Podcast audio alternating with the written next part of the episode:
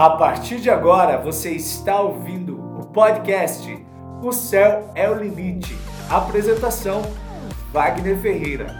E a convidada de hoje é Rose Zepp, do bairro do Pereira, cidade de Toledo, Minas Gerais, da comunidade Nossa Senhora das Graças.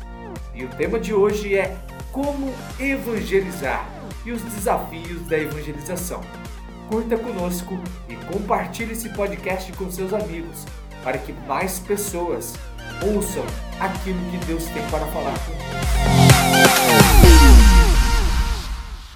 Bom dia, meu irmão, bom dia, minha irmã da comunidade Javenice. Está começando o programa O Céu é o Limite, aqui com Wagner Ferreira, mais conhecido como Vaguinho. Para mim uma imensa alegria estar participando todo sábado com você, estar podendo entrar na sua casa de uma maneira indireta podendo participar da sua vida, levar até você aquilo que é de melhor que nós temos, que é o anúncio da palavra, aquilo que o Senhor tem para falar em nossos corações. E assim como nós estamos fazendo o programa O Céu é Limite de uma maneira diferente, de uma maneira mais descontraída, de uma maneira mais participativa, todo sábado nós teremos um convidado especial no programa O Céu é o Limite, aqui na Web Rádio Javenice. E hoje não é diferente, nós temos uma convidada para lá de especial da nossa comunidade Avenice, uma mulher muito conhecida em toda a comunidade. Todo mundo gosta dessa mulher, chama ela para pregar nossa comunidade tudo aí. e a convidada de hoje, nada mais, nada menos do que a minha amiga Rosa Izep, da comunidade do Pereiras, da cidade de Toledo, Minas Gerais. A Rosa já tem 23 anos de caminhada. Diz aí, Rosa, como você tá, minha irmã? Bom dia, Vaguinho. Bom dia a todos que estão nos ouvindo né, pela Web Rádio Javenice. É uma alegria estar aqui nessa manhã de hoje, nesse sábado, né, para juntos partilharmos um pouquinho dessa graça de Deus, desse amor de Deus que um dia entrou em nossos corações e transformou as nossas vidas. Eu estou bem, graças a Deus. É. Estamos lutando aí porque o céu é a nossa meta, é o nosso limite. Exatamente, exatamente. Ô Rose, fala pra mim, muito frio? Jesus amado, que frio é esse? Gente, a Rosa é guerreira demais, meu. Eu não sei quantos graus tá agora, mas ela chegou aqui com os olhos meio vermelhos de frio. Tava frio essa baixada aí, é. bem fria. Rosa, diga para mim uma coisa, diga para nós, né? Você tem 23 anos de caminhada aí de comunidade. Como foi sua experiência com o amor de Deus? Isso aí, já tem alguns dias, eu até brinco, né? Tem algumas semanas aí que eu tenho de caminhada. É, minha experiência com Deus foi ainda na minha adolescência, foi o início da minha juventude, né? Então até esses dias eu pregando nas comunidades, na Semana Jovem, até dizia para eles assim, que eu tenho propriedade para falar um pouquinho, né, de como vale a pena doar a juventude, doar né, esse tempo tão precioso pelo reino de Deus. Foi numa Semana Jovem, Vaguinho, foi aqui em Toledo, Toledo aqui, Toledo. Em Toledo, né, numa das semanas jovens, eu estava participando e qual durante a semana eles falavam, né? Você quer algo, experimentar algo novo em sua vida, é algo bom vai acontecer, você deseja isso, se você quer, basta só você abrir o coração. E aí eu brinco que eu falava assim para Jesus no meu coração, aonde que eu coloquei essa chave? Eu acho que eu joguei fora, porque tem que abrir o coração e, e eu não sei onde que está essa chave. Aí eu lembro que uma das minhas versões que eu falo que foi a mais bonita foi quando eu disse para o Senhor, Senhor, eu não sei como faz essa experiência, mas eu quero. Amém. A hora que eu acho que eu falei isso para ele com um coração sincero, ele falou, então deixa comigo que eu tenho a chave reserva. Vou dar um jeito sua vida, então. Pode deixar comigo que eu entendo. E aí foi a partir disso que eu tenho experimentado essa graça de Deus na minha vida e tenho buscado já esses longos 23 anos aí. E assim eu espero até um dia na glória. Que espetacular, hein? E fala uma coisa para mim, é esses 23 anos, pô, 23 anos é chão de comunidade. Hein? Esses 23 anos, é, foi fácil até aqui? Olha, é luta. É luta, né? O que, vai, o, que faz a gente sustentar essa experiência de Deus. Mas é uma luta cada dia, é uma luta cada época da vida, né? Uma luta na adolescência, na juventude, na época de faculdade, de estudos, né? Depois quando namoro, quando me casei, hoje em casa, né, com, as, com minhas crianças, tenho três filhos, então, e ainda são pequenos, né, é uma luta, é uma luta, porque com esse frio, ter que sair com as crianças, é, no dia a dia, não é fácil. Mas só que é uma coisa que eu tenho certeza de que vale a pena. Sabe, sabe por que é uma pergunta interessante, Rosa, essa questão do é fácil? Isso aí vale tanto para nós, comunidade evangelista, quanto para qualquer cristão. Ah, muitos jovens, principalmente, você começou lá na sua juventude, né? Mas muitos jovens começam a participar e, e caem pelo caminho. A primeira tribulação que encontra, a primeira dificuldade que encontra, já acha que é o suficiente para desanimar e parar. Ou alguém, eu tenho certeza que muita gente falou mal do você nesse tempo. Muita gente fazia fuxiar, não sei o que, é da igreja, mas vai estar tá fazendo isso. Ah, é da igreja. Então muitos, muitos jovens nossos desanimam, né? Desistem no caminho. Então é interessante porque você tem 23 anos de muita vivência, muita experiência, uma juventude totalmente entregue. Até hoje você se dedica à evangelização jovem, nós vemos aí a partir da na sua dedicação na própria comunidade de Avenice, né? A gente estava falando antes do programa aqui, que foi pregar em outras comunidades no tempo de Semana Jovem, Sim. que foi um evento que você teve uma experiência.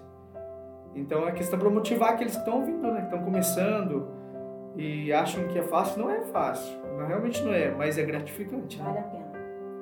Não é fácil, mas vale a pena. Se fosse para eu voltar no tempo, eu teria feito tudo igualzinho de novo. Olha que top. Se fosse para voltar, não teria feito nada diferente eu acho que se fosse para eu fazer diferente, seriam as coisas que às vezes eu deixei de fazer, não Olha aquelas que, que eu fiz. Espetacular. Casou na comunidade? Casei na comunidade, meu marido também é de outra comunidade, veio da comunidade de Bom Repouso, comunidade magnífica. Qual é o nome dele? Luiz Henrique. Luiz Henrique, Luiz Henrique. Fião, o Fião. E, nos conhecemos e tivemos essa experiência junto com Deus, né? De estar na comunidade, constituir a nossa família em comunidade. Espetacular isso, né? Vale a pena. Vale a pena sim. E os amigos que nós conquistamos e geramos nesse tempo, né? Todos que nos agregam para nós e nos ajudam a ser comunidade também, né? Nossa, faz toda a diferença. Gente, qualquer canto, né? Esses dias estava falando que visitando as comunidades aí lá fora, na Semana Jovem, como que é gostoso, a gente se sente em casa. Se sente em casa. Qualquer lugar que a gente, fa que a gente vai, da diocese, né? A gente se sente em casa.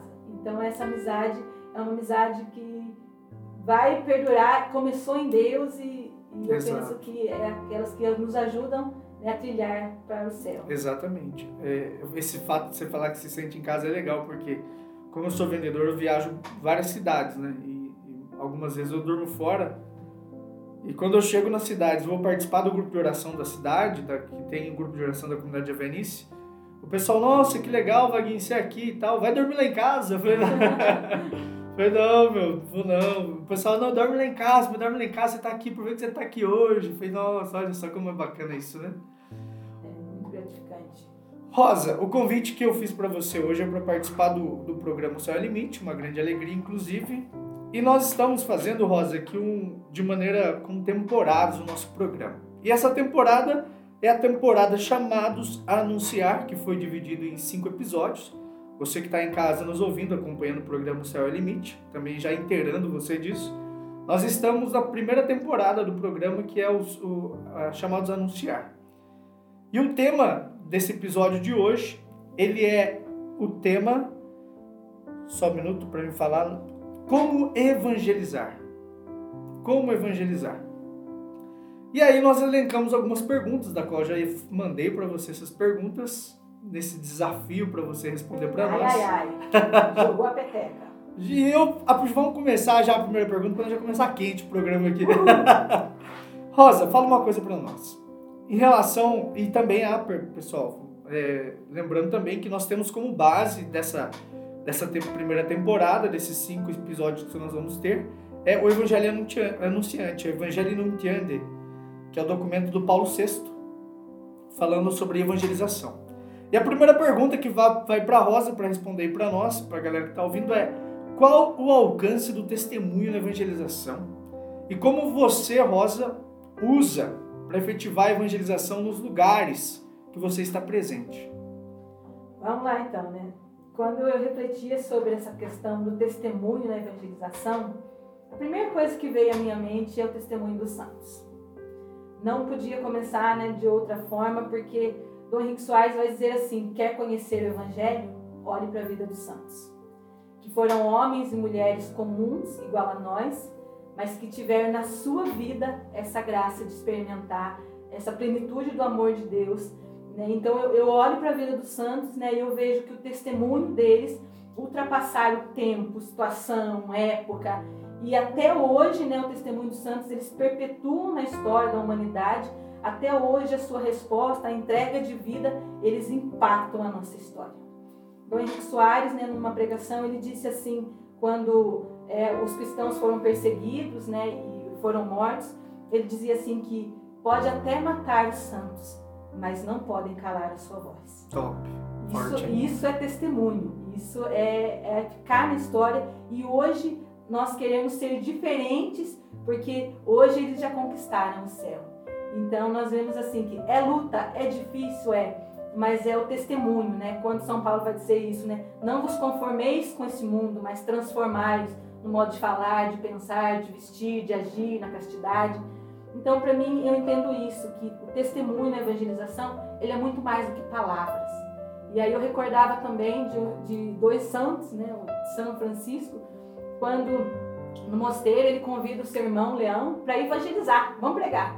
E os dois saem pela manhã, saem pela cidade, e conversando aqui, conversando ali, rindo, descontraído, vivendo a sua vida normal. E ao final da tarde retorna para o mosteiro. Aí o irmão Leão, sem entender muita coisa, vai lá e pergunta: Mas irmão Francisco, você me convidou para a gente ir pregar? E a gente passou o dia todo e até agora nós não falamos nada ainda. Como assim, né? Que horas que a gente vai pregar?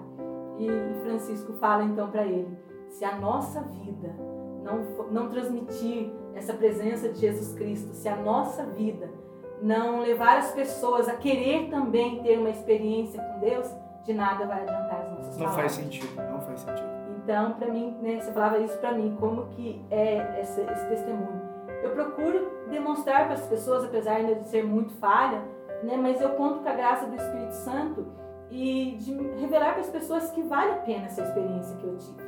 Né? Então, eu busco, é, na graça de Deus, ser uma pessoa melhor, né, ser uma cristã, porque ser cristão é isso, é ser outro Cristo né, na face da terra eu procuro viver com a minha vida e levar as pessoas também a ter esse desejo, né? através da alegria, através de como é, tratar as pessoas, de tudo isso, levar as pessoas a ver que vale a pena. Né? O, o, meu pai que fala isso, quem me conheceu antigamente, quando eu era, antes da minha experiência de Deus, sabe, eu era muito brava. Nossa, mas eu era um bichinho que não tinha que lidasse. Né? Antes de alguém falar alguma coisa para mim, já tinha resposta na ponta da língua. Né? Eu, eu era conhecida assim, nossa, que a menina é muito.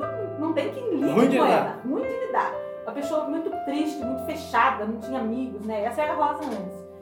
E, e depois que eu tive essa experiência com Deus, meu coração foi tomado de uma alegria. Ficar dando risada sozinha, sem motivo nenhum. Né? E aquela pessoa que era brava, sem educação, de repente começa a pensar mais para responder, começa. O equilíbrio, né? né? O equilíbrio. Não que eu seja modelo ainda, nossa, como eu tô falando, tem muito a caminhar. Mas hoje eu procuro buscar, pela graça do Espírito Santo, ser uma pessoa melhor. Porque quem me faz melhor não sou eu, mas é a graça de Deus, é o Espírito Santo que habita em mim. Rose, você, você participa de uma maneira muito ativa em tudo na sociedade, porque você é professora, é você lá no seu bairro, você é super ativo, que a gente vê, você tá para cima para baixo toda hora. E, e você consegue ser firme no, no, no, seu testemunho na escola, em todos os momentos, principalmente com seus colegas de trabalho? Como que é esse, esse, esse caminhar na vida de testemunho? Olha, é como eu falei, não é fácil pelas nossas limitações, né? Uhum. Mas eu tenho buscado viver essa graça. Eu tenho buscado porque eu, eu vejo isso também, né? Que alguns deles, quando precisam de alguma coisa, então, quando estão passando por algum momento difícil, eles vêm até, até mim procurar, Sim. sabe? Eles vêm conversar. Vem você essa referência, vêm, né? Eles vêm buscar assim, olha, essa situação, essa realidade, reza por mim, o que eu deveria fazer. Né? Então eu vejo que isso é um sinal da presença de Deus. Né? Até essa semana a gente vai ter, na segunda-feira, a gente vai ter as nossas reuniões de formação, né? E até uma das meninas veio falar para mim assim, que é, elas que são responsáveis pela, pelo, pela reunião, veio falar para mim assim, você não, não nos ajuda, nosso tema é sobre liderança, sobre motivação. Olha que legal. E aí, tipo assim, né? Então eu vejo isso que é um sinal de confiança. Sim, claro. Né? É um sinal de que, poxa vida. Né? Percebe em você essa, essa liderança a partir daquilo que você vive em comunidade. Né? É, reflete, é, reflete, reflete. com certeza. Até porque nós, é, eu vejo que nossa comunidade, as pessoas olham muito em nós como espelho. Nossa, aquela pessoa da comunidade, vamos olhar para ela como que ela vive, ou vamos usar dela para poder esses momentos importantes. E elas veem em nós esse espelho de, de liderança de fato. Legal isso, muito bacana. Rosa, partindo para a nossa próxima pergunta, é, em relação ao nosso tema, fala para nós, o que, que é uma pregação viva, Rosa? Porque nós, ah, nossa, uma pregação viva, uma pregação presente, o que, que é uma pregação viva? Tem algo a ver com essa questão de testemunho? Como que é? Totalmente a ver, né? Como é uma pregação viva. O que, que faz a diferença da, da pregação não ser uma palestra? Qual é a diferença da pregação de uma palestra, né? Que muitas pessoas confundem. Eu vejo que a pregação viva, ela está embasada porque o que nós falamos, o que nós anunciamos, não é uma história qualquer. É o próprio Jesus Cristo, né? A pregação ela é viva, ela não envelhece com o passar dos anos, dos séculos, porque a palavra ela continua atual e nela contém a força divina. A palavra é o da bar de Deus. Quando lá no início Deus disse, né, faça-se e tudo foi criado. Então eu vejo que é a força do Espírito Santo que faz essa palavra ser viva e chegar até o coração dos homens e transformá-lo. Olha que lindo isso. É a força do Espírito Santo que faz essa palavra ser viva, chegar no coração do homem e transformá-lo. E aí São Paulo vai dizer, né, e o Evangelho em diante vai dizer isso. Como onde crê aquele, né, naquele de que não ouviram falar.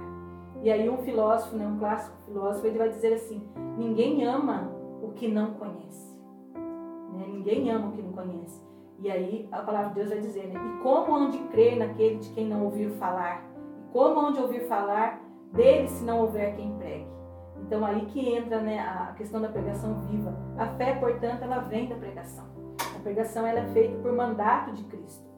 E aí é onde ela é viva, porque o homem moderno de hoje ele está saturado de discurso, de demonstração muitas vezes, né? Ele está cansado de ouvir muitas coisas e tudo isso às vezes vai fazendo com que ele fique até imunizado contra a palavra. Sim, gera uma barreira, né? Gera uma barreira, porque é tanta informação, é tanta Exato. coisa, é tanta que às vezes a pessoa não né, se fecha para isso.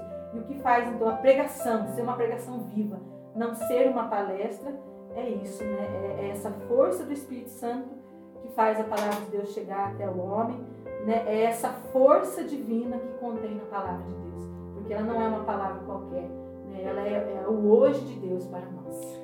É a grande importância nós vemos aí da vida espiritual daquele que está anunciando, da, da profundidade, da intimidade com o amor de Deus. Porque se eu não tenho essa intimidade, essa sintonia com a ação do Espírito Santo na minha vida, de nada vale ou não faz sentido aquilo que eu anuncio. Aí é onde se torna uma palestra. Não desmerecendo palestras. Não, de forma alguma, ela tem seu, sua importância, Exatamente. significado. Exato. Mas no aspecto de pregação viva, né? isso é, é aquilo que torna a nossa, a nossa pregação algo que tem sentido de vida. Porque tudo transforma, né? As, muitas pessoas fazem grandes palestras, agora está no auge essa questão de palestra, palestras motivacionais, né? Não desmerecendo isso, nada disso. Mas quando nós pregamos, anunciamos aquilo que Deus coloca para nós, aquilo que é o nosso chamado, nós trabalhamos com a transformação da vida de pessoas. É, nós, nós trabalhamos com aquilo que vai levar o outro a ter uma nova experiência de vida. Ou seja, aquilo que você viveu 23 anos atrás, uma nova rosa. Porque você tomou essa decisão no momento de oração, mas teve uma pregação antes, Sim. que antecedeu o seu momento, que tocou o seu coração. Assim como uma pregação que tocou o meu coração também. Então, ou seja, essa é a importância da intimidade, da, do estar com, em ação e em sintonia com Deus vivo como já dizia, né? ninguém ama o que não conhece. Exato. E assim também, para eu poder falar de Jesus Cristo de uma forma mais é, convicta, não só convicta, mas de uma forma de conhecimento, eu preciso conhecer. Sim, e eu vou conhecê-lo na medida em que eu me entrego a ele numa vida de oração, que é essa experiência que eu vou conhecendo ele todos os dias. E quanto mais eu conheço desse Jesus Cristo, mais eu amo e me sinto amado. Mais impressionada você fica fico mais. que legal, né? É, é demais. Em 23 anos de comunidade, de caminhada. Ele ainda me surpreende. Ele ainda te surpreende. Legal, isso é forte, né? É forte. Muito forte, é forte. isso. Transforma a vida, né? Transforma. Tira a gente daquele vazio, daquela situação de depressão, daquela situação sem sentido e dá um verdadeiro sentido. Todo dia nós temos algo a nos convertermos. Todo dia. Né? Todo dia. Tem uma música que diz assim, né? Todo dia o pecado vem, me chama, é. todo dia vem as tentações, Essa me música é legal. Mas todo dia eu escolho Deus. Eu escolho Deus, forte também. Isso aí, meu irmão. Muito bacana o bate-papo. Você que está participando conosco aí ao vivo do programa O Céu é o Limite. E você, ah, mas eu queria mandar uma mensagem, falar um abraço, mandar um oi, fazer uma pergunta em relação a isso que vocês estão participando. fazer uma pergunta para Rosa. Eu vou passar para vocês o WhatsApp aqui do, do Wagner Ferreira, que está participando, que é o host do programa de hoje. Meu WhatsApp é o DDD 35 99985 8619. Repetindo, DDD 35 99985 8619. Se você quiser mandar um, um, abraço, um alô, no fim do programa nós mandamos um abraço, tá bem? Nós deixamos um abraço pro fim da, do programa porque é muito conteúdo, é muita prosa, né, Rosa? Nossa, é bastante São várias perguntas, eu só fiz, fiz, duas até agora e a gente já tá com 30 minutos de programa. E é uma hora de programa só. Ai, ai, ai. Então pode mandar aí o WhatsApp, manda o alô, que no fim do programa a gente fala com você. Se for uma pergunta, eu faço antes. Se for um abraço no final do programa, nós mandamos o um abraço. Partindo para a nossa próxima pergunta, Rosa. É um tema muito interessante. Porque é aquilo que a igreja, num tudo, vive de uma maneira muito intensa e todo mundo que é católico já ouviu falar disso que nós vamos falar agora. Que é o seguinte: sabemos que a catequese é muito importante para a formação dos cristãos leigos. Mas como torná-la mais efetiva? E aí, justificando por que o mais efetivo? Pois muitos membros, após catequizados, simplesmente somem da igreja. Não só catequese de primeira comunhão, mas catequese de, de crisma, de todos os momentos, você vê que os caras somem. Então, Rosa, como tornar a catequese algo mais efetivo? É, isso aqui é uma questão muito delicada, né? Porque todas as crianças que receberam, os adultos que receberam os sacramentos, é, eles já passaram pela catequese algum dia, alguma situação. E, e, eu ficava meditando né, sobre essa realidade da, da catequese, da importância dela. E aí eu vejo né, que a catequese, a primeira catequese, ela deveria acontecer nos lares, no berço. Né? No berço que a criança deveria aprender esse sentido né, dessa experiência da oração, essa primeira catequese, essa primeira base. Mas, infelizmente, né, é, essa não é a realidade hoje em dia. Hoje em dia, né, com as correrias, com esse relativismo, com as coisas que, né, como, como são aceleradas, como elas estão, a, a catequese em si, essa espiritualidade, é, geralmente as famílias jogam isso para a igreja. Né? Quando for fazer a catequese, então lá que ela é, que aprenda as orações, que aprenda é, como que são todas essas coisas. E aí eu via isso, né, diante dessa realidade. Por que então que muitas crianças vão para a catequese, fazem lá dois anos, três anos, quatro anos de catequese, mas quando né, recebem o sacramento, somem da igreja, né, não permanecem na igreja. E aí eu dizia, eu pensava assim, né, que muitas crianças que vão, né, muitas vezes vão porque o pai fala assim, ó, você tem que ir para a catequese porque senão você não vai receber o primeiro castigo, você tem que ir porque senão você não vai receber o crisma. E faz disso como uma obrigação. E a gente sabe, né? Tudo aquilo que a gente faz obrigado, a gente não faz com o coração disposto. Exatamente. Né? A gente faz porque, puxa vida, eu vou porque eu tô sendo tem que ir, eu tenho que ir. Não tem aquela liberdade, eu vou porque eu amo ir, né? Porque eu gosto de estar. Então eu vejo isso, né? Que eu penso que para essa catequese ser mais efetiva, é, deveria despertar, né, no coração daqueles que fazem, não só um conhecimento intelectual, né? Não só um conhecimento o que é primeiro castigo, o que é o crisma, o que é o sacramento, o que é as orações, não no sentido só intelectual, mas é um, mais, um conhecimento mais profundo de Jesus Cristo, né? Que as crianças que vão, os adolescentes que vão, é, deveria despertar neles esse sentir comunidade, sentir que eles fazem parte da comunidade. O desejo de ser igreja. O desejo de ser igreja, porque daí mesmo eles recebendo né, a, o sacramento, eles não iam sair embora, porque ninguém vai embora da família, né? no sentido assim, eu faço parte da família, eu sinto responsável. Né? Na casa, muitas vezes, as obrigações não é só da mãe, não é só de uma pessoa. Né? Todos na casa são chamados a cuidar da casa, a lavar o seu prato, o seu, o seu talher, o seu copo, a estender sua cama. Né? Por quê? Porque a casa é de todos, porque todo mundo tem que cuidar dela. Né? Então, não é uma obrigação do, da mãe, e assim também a catequese, ela não é só uma obrigação é, no sentido assim de eu estar lá porque eu tenho que participar para eu receber o sacramento. Mas quando eu me sinto parte dela, eu vou entender, né, que é, a partir de receber o sacramento, eu posso colaborar com a igreja. Eu posso ajudar né, na, na liturgia, eu posso ajudar na palavra, eu posso ajudar nos encontros né, de jovens, no caso daí os adolescentes, ou então os adultos, ajudar na evangelização da família, na, no terço, né? A gente sempre tem aqui, tem o terço dos homens, o terço da família. Então a gente precisa despertar a consciência da vida cristã, né? E que é uma forma contínua, não só no tempo da catequese, mas por toda a vida. Sim. A partir do momento que a gente entende que é, essa importância da catequese não como uma obrigação, mas que essas crianças, que esses adolescentes, eles despertar neles, eu sou parte disso. Eu sou parte do corpo de Cristo. Então, como parte do corpo de Cristo, né, eu faço parte, então eu vou me sentir responsável por isso. E a partir do momento que eles se sentir responsável, eles vão permanecer. Independente do que, que eles vão fazer. Exatamente. Mas eles vão sentir pertença à ah, comunidade. Até porque é interessante, o maior catequizador de todos foi Jesus Cristo. O cara que mais ensinou. Então, nós, se nós começarmos a perceber que a catequese é para nos ensinar o que é a fé, é interessante você ter falado da questão de tornar efetivo dentro de casa. Sim. Porque assim, apenas a igreja dizendo os membros que são os catequistas, né, lá na, no cursinho de catequese, é, é que o filho, a adolescente, aquele que participa da catequese, ele tem que voltar para sua casa e se sentir parte disso. É extremamente importante essa sua fala. Então, a pergunta, ao mesmo tempo que ela é polêmica, de certa forma, dizendo, né, não, não criticando nenhum nenhum líder que é catequista, não, não, não nesse sentido, mas eu perceber que as famílias devem fazer o seu papel. Para perceber que em casa deve existir essa, essa eficiência da, da catequese. Porque de nada adianta, a criança vai lá para a catequese, faz a catequese, chega em casa, não tem incentivo nenhum para viver a sua fé. E a, a nossa fé é incentivada, aquilo que você disse, muito bem colocado. Ela é incentivada dentro do nosso berço, dentro da nossa casa, a partir do nosso lar. Se nós temos uma família estruturada na fé, com certeza nós teremos bons cristãos.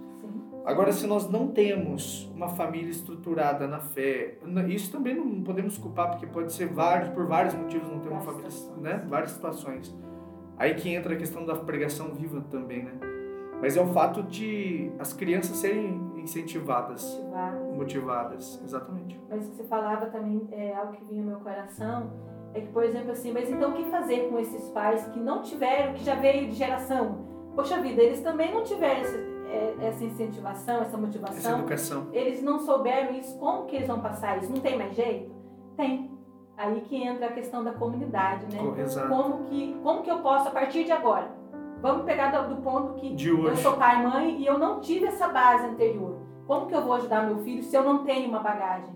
Né? Então nunca é tarde sempre, sempre é, dá tempo de, de começar, né? Então, eu vejo a importância da comunidade, porque a comunidade ela vai ajudar nisso também.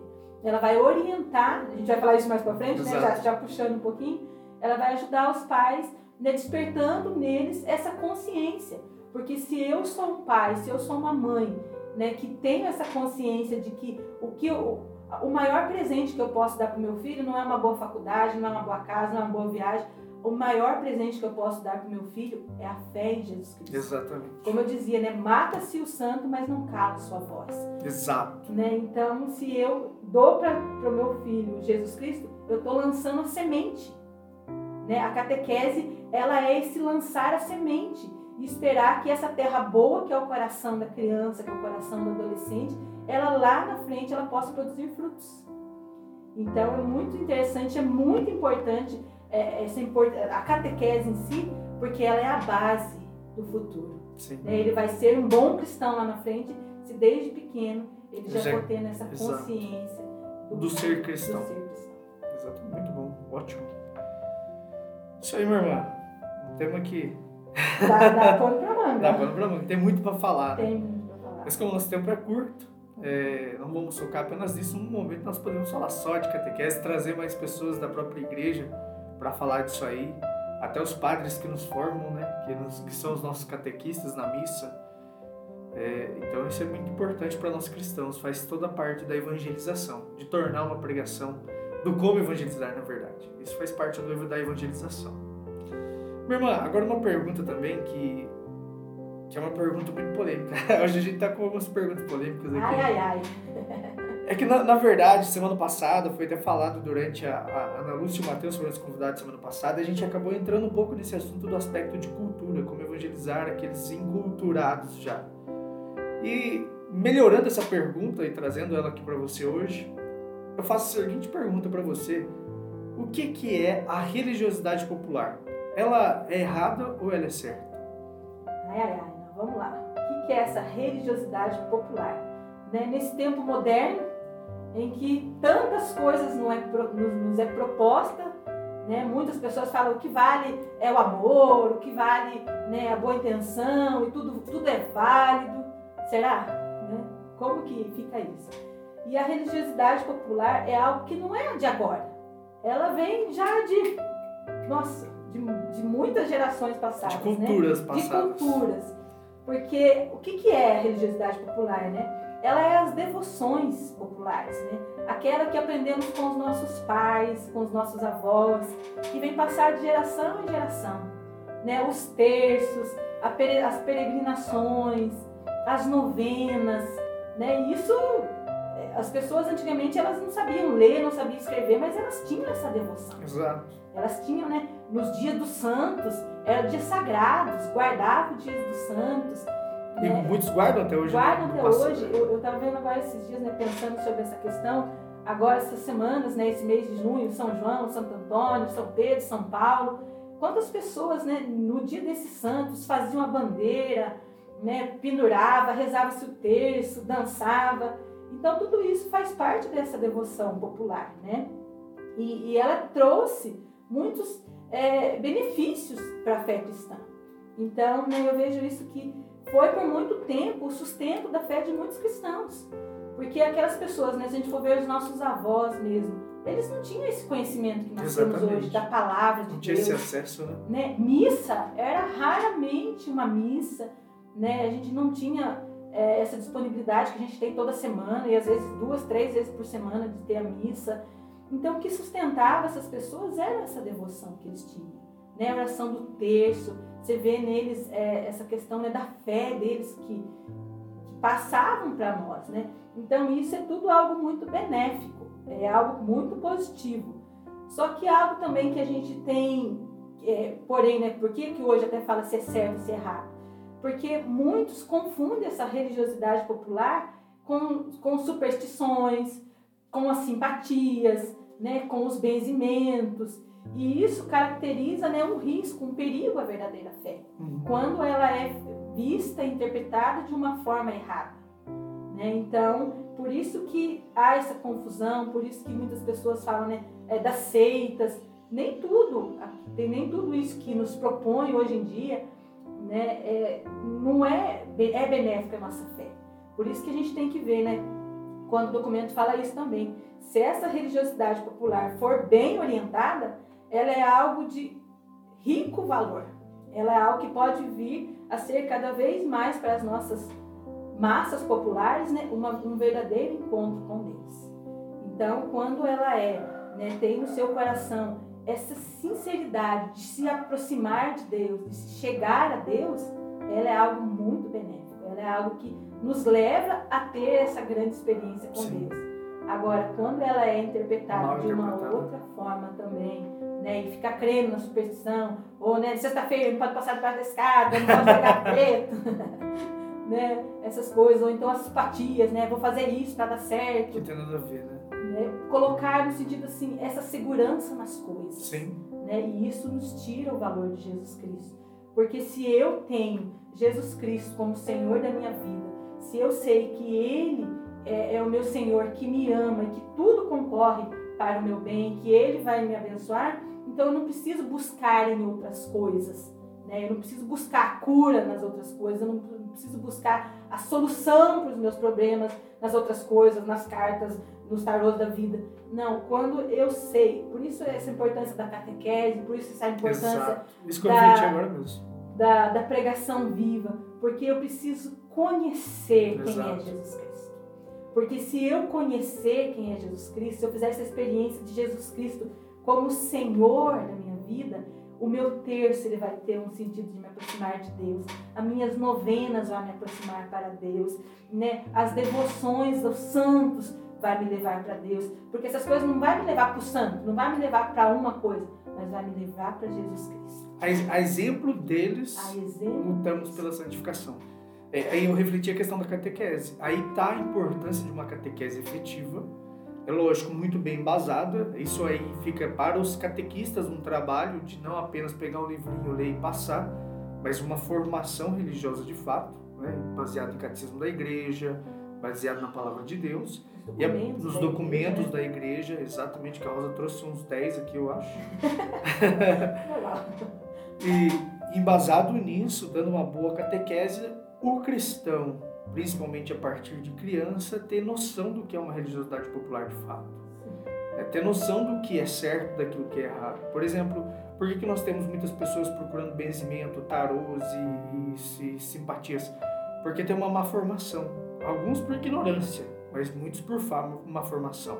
Porque não ouvem em alguns determinados lugares que deve ouvir que isso de fato deve acontecer. né, Que deve ser dessa maneira. Então, né, não cito nomes, não culpo. Isso é de uma maneira geral de toda a igreja, não apenas num lugar ou no outro. É, mas é a importância dos catequistas estarem bem preparados para anunciar, falar aquilo que eles estão falando, né? E se assumiu essa missão, se responsabilizar por isso, né, Rosa? É essa missão que acaba sendo né, deles, como estão ali, e de todos nós, né? Exato, de todos nós. Boa. Porque nós convivemos né, né, com as nossas crianças, com a nossa comunidade, com as pessoas, porque é, Até mais, né? aí vai- Até mais. na outra pergunta depois eu falar sobre essa evangelização no dia a dia, porque a nossa evangelização, e aí entra de novo o testemunho, ela não se dá só quando a gente está na, na comunidade, na casa de formação, na igreja, mas essa, é, é, esse testemunho, essa formação, ela é todo dia, todo momento. Isso, exatamente. né? Então a gente precisa é, conhecer. Volto de novo na frase daquele filósofo: ninguém ama aquilo que não conhece. Boa. Né? Então nós precisamos conhecer mais a nossa igreja, que é muito rica, conhecer mais Extremamente rica. dos documentos, conhecer mais da palavra de Deus, porque ela, nossa, nela nós encontramos tudo aquilo que nós precisamos, sem exceção alguma. Todas as respostas da nossa vida, todas as dúvidas, questionamentos. A igreja, como mãe, ela vem nos dar todo esse suporte, todo esse alimento do qual nós precisamos para a nossa vida espiritual. Top, espetacular, muito bom.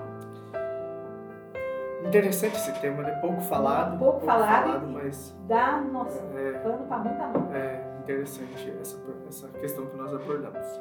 E continuando nessa mesma pegada, nessa mesma realidade da, da religiosidade, religiosidade popular, da catequese, eu te faço a seguinte pergunta. Quais são os maiores obstáculos que nós encontramos hoje na evangelização, nos dias atuais?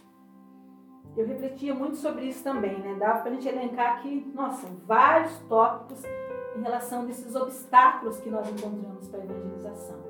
Mas o que me chamava a atenção, né, quando eu refletia sobre isso também, o Papa Francisco vai dizer, né, no, Evangelho Gáudio, quando ele fala assim que o risco do mundo atu- atual, com sua múltipla e avassaladora oferta de consumo, é uma tristeza individualista que brota do coração comodista e mesquinho e de que busca desordenadamente os prazeres superficiais.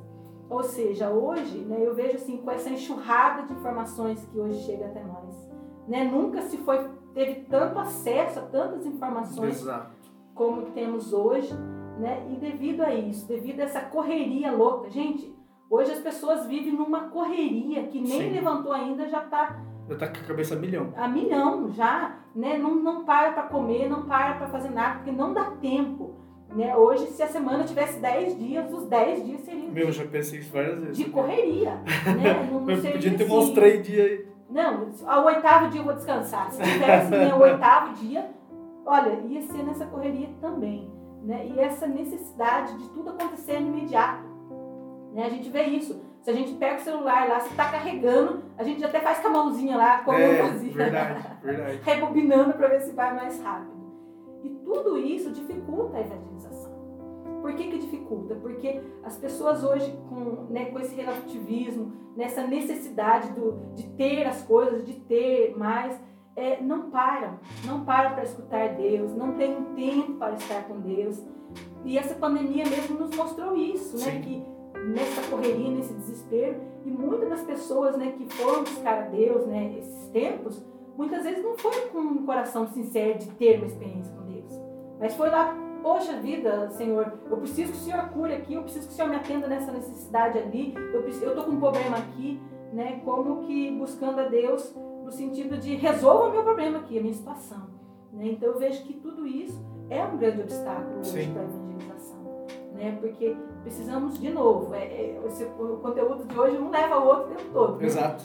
Nós precisamos de novo dessa consciência. Conscientização. Aí vem o primeiro mandamento da lei de Deus: amar a Deus sobre todas, sobre todas as, as coisas. coisas. Né? Enquanto eu não entender é, a questão de quão eu sou amado por Deus, né? eu, eu não vou poder dar essa resposta Sim. à altura. Então essa evangelização ela passa por esse desafio da evangelização de nesse tempo de hoje é, chegar ao coração do.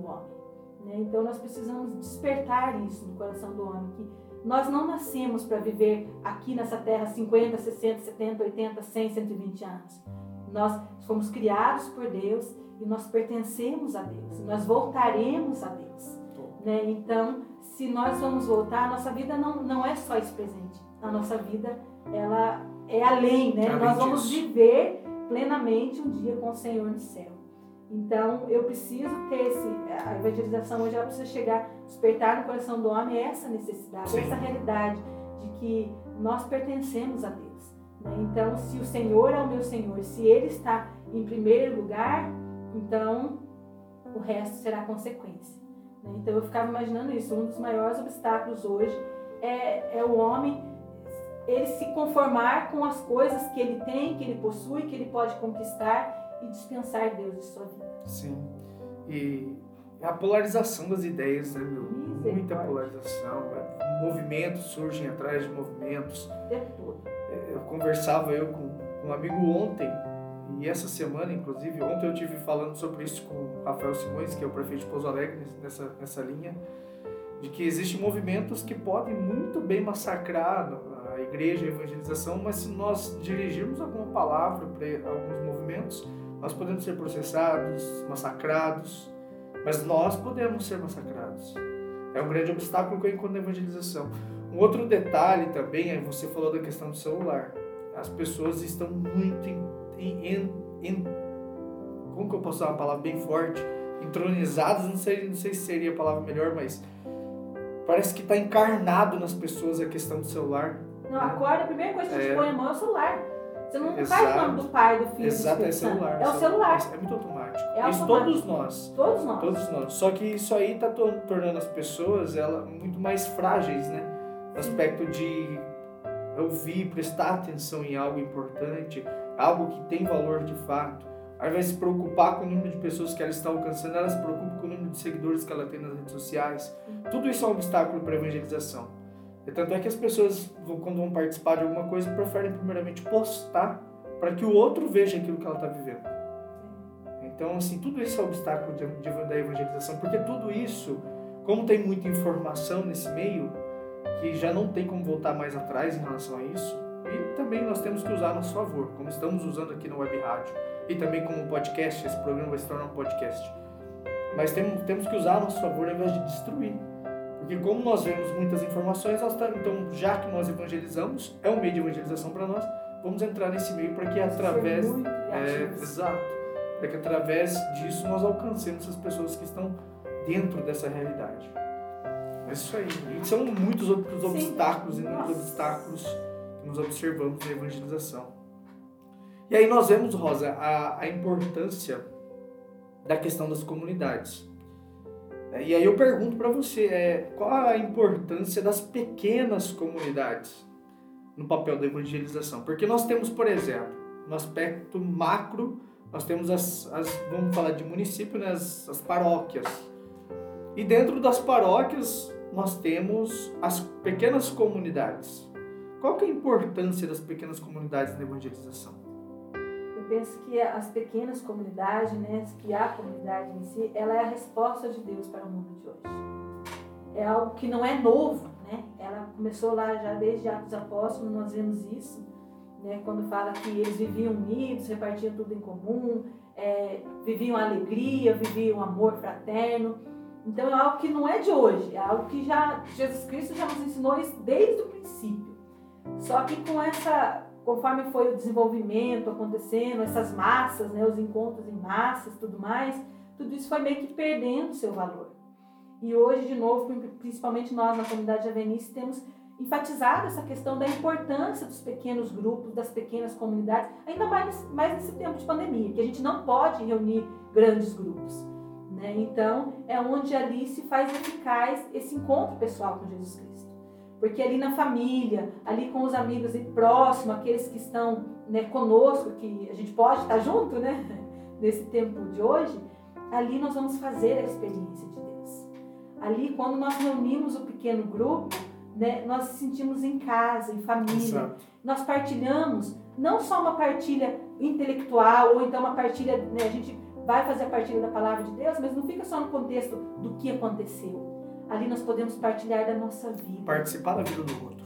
Fazer parte, isso, fazer parte da vida do outro, né? Fazer parte, participar das alegrias, participar das tristezas, dos sofrimentos, né? A gente vê quanto mal essa pandemia causou, que as pessoas quantos perderam seus entes queridos e não puderam nem dar a eles, né, homenageá-los, ter um, um enterro digno. E quanto que isso trouxe no coração das pessoas uma grande ferida. Né? E nos pequenos grupos a gente consegue rezar junto, consegue estar junto, né? apesar de não podermos ainda estar tão né, abraçando e tudo mais, mas a gente pode rezar um pelo outro, estendendo as nossas mãos, nós podemos partilhar. Então eu vejo isso, né? o, o Papa fala isso né, quando ele vai dizer que é vital que hoje a igreja saia para anunciar o evangelho a todos, em todos os lugares, em todas as, as ocasiões, sem demora e sem medo. Sim. Então, o pequeno grupo, hoje em dia, ela é essa graça de Deus para nós. Onde nós podemos fazer essa experiência de Deus na nossa vida e fazendo essa experiência de Deus, fazer essa experiência de ser comunidade de viver com o outro, de saber que nós não estamos sozinhos, de saber que nós podemos contar com a amizade do outro, que nós podemos contar com a ajuda do outro, né? essa partilha de vida, essa partilha de fé. Isso é algo magnífico. Né? O, o Papa também vai dizer no documento: né? a igreja é comunidade, e a comunidade torna visível a igreja. As pessoas que recebem o dom do conhecimento de Cristo, elas formam comunidade, tornando palpável a igreja como dinâmica. Ou seja, esse reino dos céus presente, presente aqui na terra, no meio de nós, de uma forma livre, sincera, sem máscara, sem né, nada, mas naturalmente do Na, jeito que eu sou. Exatamente. A importância que nós vemos aí da, de participar efetivamente da vida do outro. Né? Isso, Isso faz... nos faz ser igreja. Isso de fato é ser. Às vezes as pessoas têm aquele preconceito, ah, mas não é de igreja, mas meu, é exatamente isso. É, é eu sei do jeito que eu sou. É ser quem eu sou a minha integridade, a minha forma de ser, a minha identidade. Isso que enriquece, que torna a igreja viva. Isso que torna a evangelização viva. Isso é muito forte. Muito Não é vestir um personagem, né? Exatamente. Ou estar aqui. Isso. Mas, é, e aí a gente vê nas lutas do dia a dia essa luta por ser cristão, por buscar Isso. céu, pela vida de santidade. E é o que, é o que mais Jesus Cristo anunciou. Eu não quero eu quero pescadores de homens. Ele pega os caras na realidade de vida que eles viviam e fala: vou tornar você pescador de homens. Você não vai deixar de ser pescador. Você vai ser pescador do mesmo jeito, cara. Você vai potencializar aquilo que você tem em você. Você vai fortalecer aquilo que você é. Ou seja, Deus não, não, não anula quem nós somos. É, não, não, não, quis montar uma faculdade primeiro, né? Vamos fazer primeiro aqui, formar primeiro, é, depois. Não, isso, é o dia a dia. É o dia a dia. E é onde se torna efetiva a evangelização se ficar apenas no púlpito, no ambão, é, nas frentes, dos, dos palanques, não faz sentido. Porque a igreja se vive na prática, a igreja se vive na base, a igreja se vive dentro de casa, a igreja se vive no trabalho. E essa é a maneira que nós temos para evangelizar. O Papa vai falar isso, né? O, o santos ao pé da porta, né? Isso. No sentido assim, na casa, na família, na onde você está, no seu trabalho. E aí trazendo para as pequenas comunidades é onde eu consigo ali testemunhar isso, viver isso no meu dia a dia, na minha família e fazendo essa experiência. Exatamente, exatamente. Fortíssimo isso. Minha irmã, infelizmente chegamos, chegamos ao fim do nosso programa. Já passou, Meu, muito rápido, hein? Bom, já faz 55 minutos que a gente está ao vivo. Muito rápido, né? Muito rápido. É um bate-papo rápido. Ô, Newton, Dá mais tempo pra nós de programa aí, cara. tá pouquinho aí, não Tá pouco tempo. demais. E lembrando, Rosa, que esse programa foi gravado até aqui e ele vai se tornar um podcast. Legal. Então você que está ouvindo aí, daqui a pouquinho vai ser disponível já em Spotify, no Google Cast, é, em todas as plataformas aí de podcast disponíveis. Você vai estar ouvindo aí é, o podcast O Céu é o Limite. Rosa, para finalizar, o que, que você fala para o pessoal, que está lá em casa, nos, nos ouvindo aí? O que, você dá de, de palavra de conforto para nós? Olha, que aquilo que eu comecei dizendo, eu encerro dizendo. Vale a pena ter essa experiência de Jesus Cristo. Vale a pena doar a nossa vida pela causa de Jesus Cristo. Porque nada de mal. Aí eu pego uma fala de, de São Policarpo, né? aos 86 anos, quando foi, né, quando vieram falar para ele, se você renegar Cristo, né, você não morre na fogueira, e senão você vai para a fogueira. E ele dizia: Há 86 anos eu o sirvo, e nada de mal esse homem me fez. Como eu poderia renegá-lo agora? Nossa, Assim também, né, eu vejo isso. Nesses 23 anos de comunidade, apesar das lutas, das dificuldades, o quanto eu tenho experimentado o amor de Deus na minha vida. Então, é, eu não posso deixar né, de- isso de lado. E eu desejo isso para todos aqueles que estão nos ouvindo, para aqueles que ainda não tiveram essa experiência. Eu desejo essa experiência autêntica de Cristo, porque vale a pena cada, Vem. cada dia, cada dia. Vem Espírito Santo. Vem Espírito Santo, porque céu é o nosso limite. Obrigado, Rosa. Deus abençoe você. Obrigado pela disponibilidade de vir lá do Pereiras aqui para participar conosco. Agregou muito, muito conhecimento, muita experiência. Um pouco tempo que nós tivemos aí para prosear, mas eu tenho certeza que teremos outras oportunidades para abordar muitos outros temas que eu sei que você tem facilidade. Meu irmão, minha irmã, você que mandou uma mensagem aqui, eu vou mandar um abraço para duas pessoas que sempre estão ouvindo a gente fielmente, que é o Gilson e a família do Gilson, que mora lá no bairro da Serra, membro da comunidade Renda Paz. Ele perguntou a questão do assunto de como é, ajudar nos crescimentos dos filhos em comunidade. E aí fica a questão da, da catequese, Júlio. O catequizar dentro da nossa casa. O Gilson, perdão.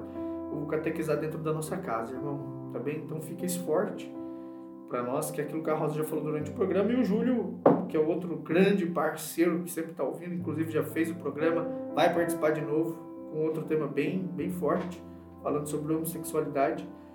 É, o Júlio falou qual é a melhor maneira para evangelizar um jovem. Então a questão dos pequenos grupos, testemunhos. E nós podemos abordar melhor esse tema depois. Posso até te convidar novamente, tá bom, meu irmão? Para a gente trabalhar melhor sobre esse tema. Pessoal, muito obrigado. Deus abençoe você que nos- ouviu até aqui. Você que está ouvindo o podcast, que vai ficar como podcast, compartilha com seu amigo, manda esse link, envia para quem você puder, que eu tenho certeza que você vai ajudar muitas pessoas com isso.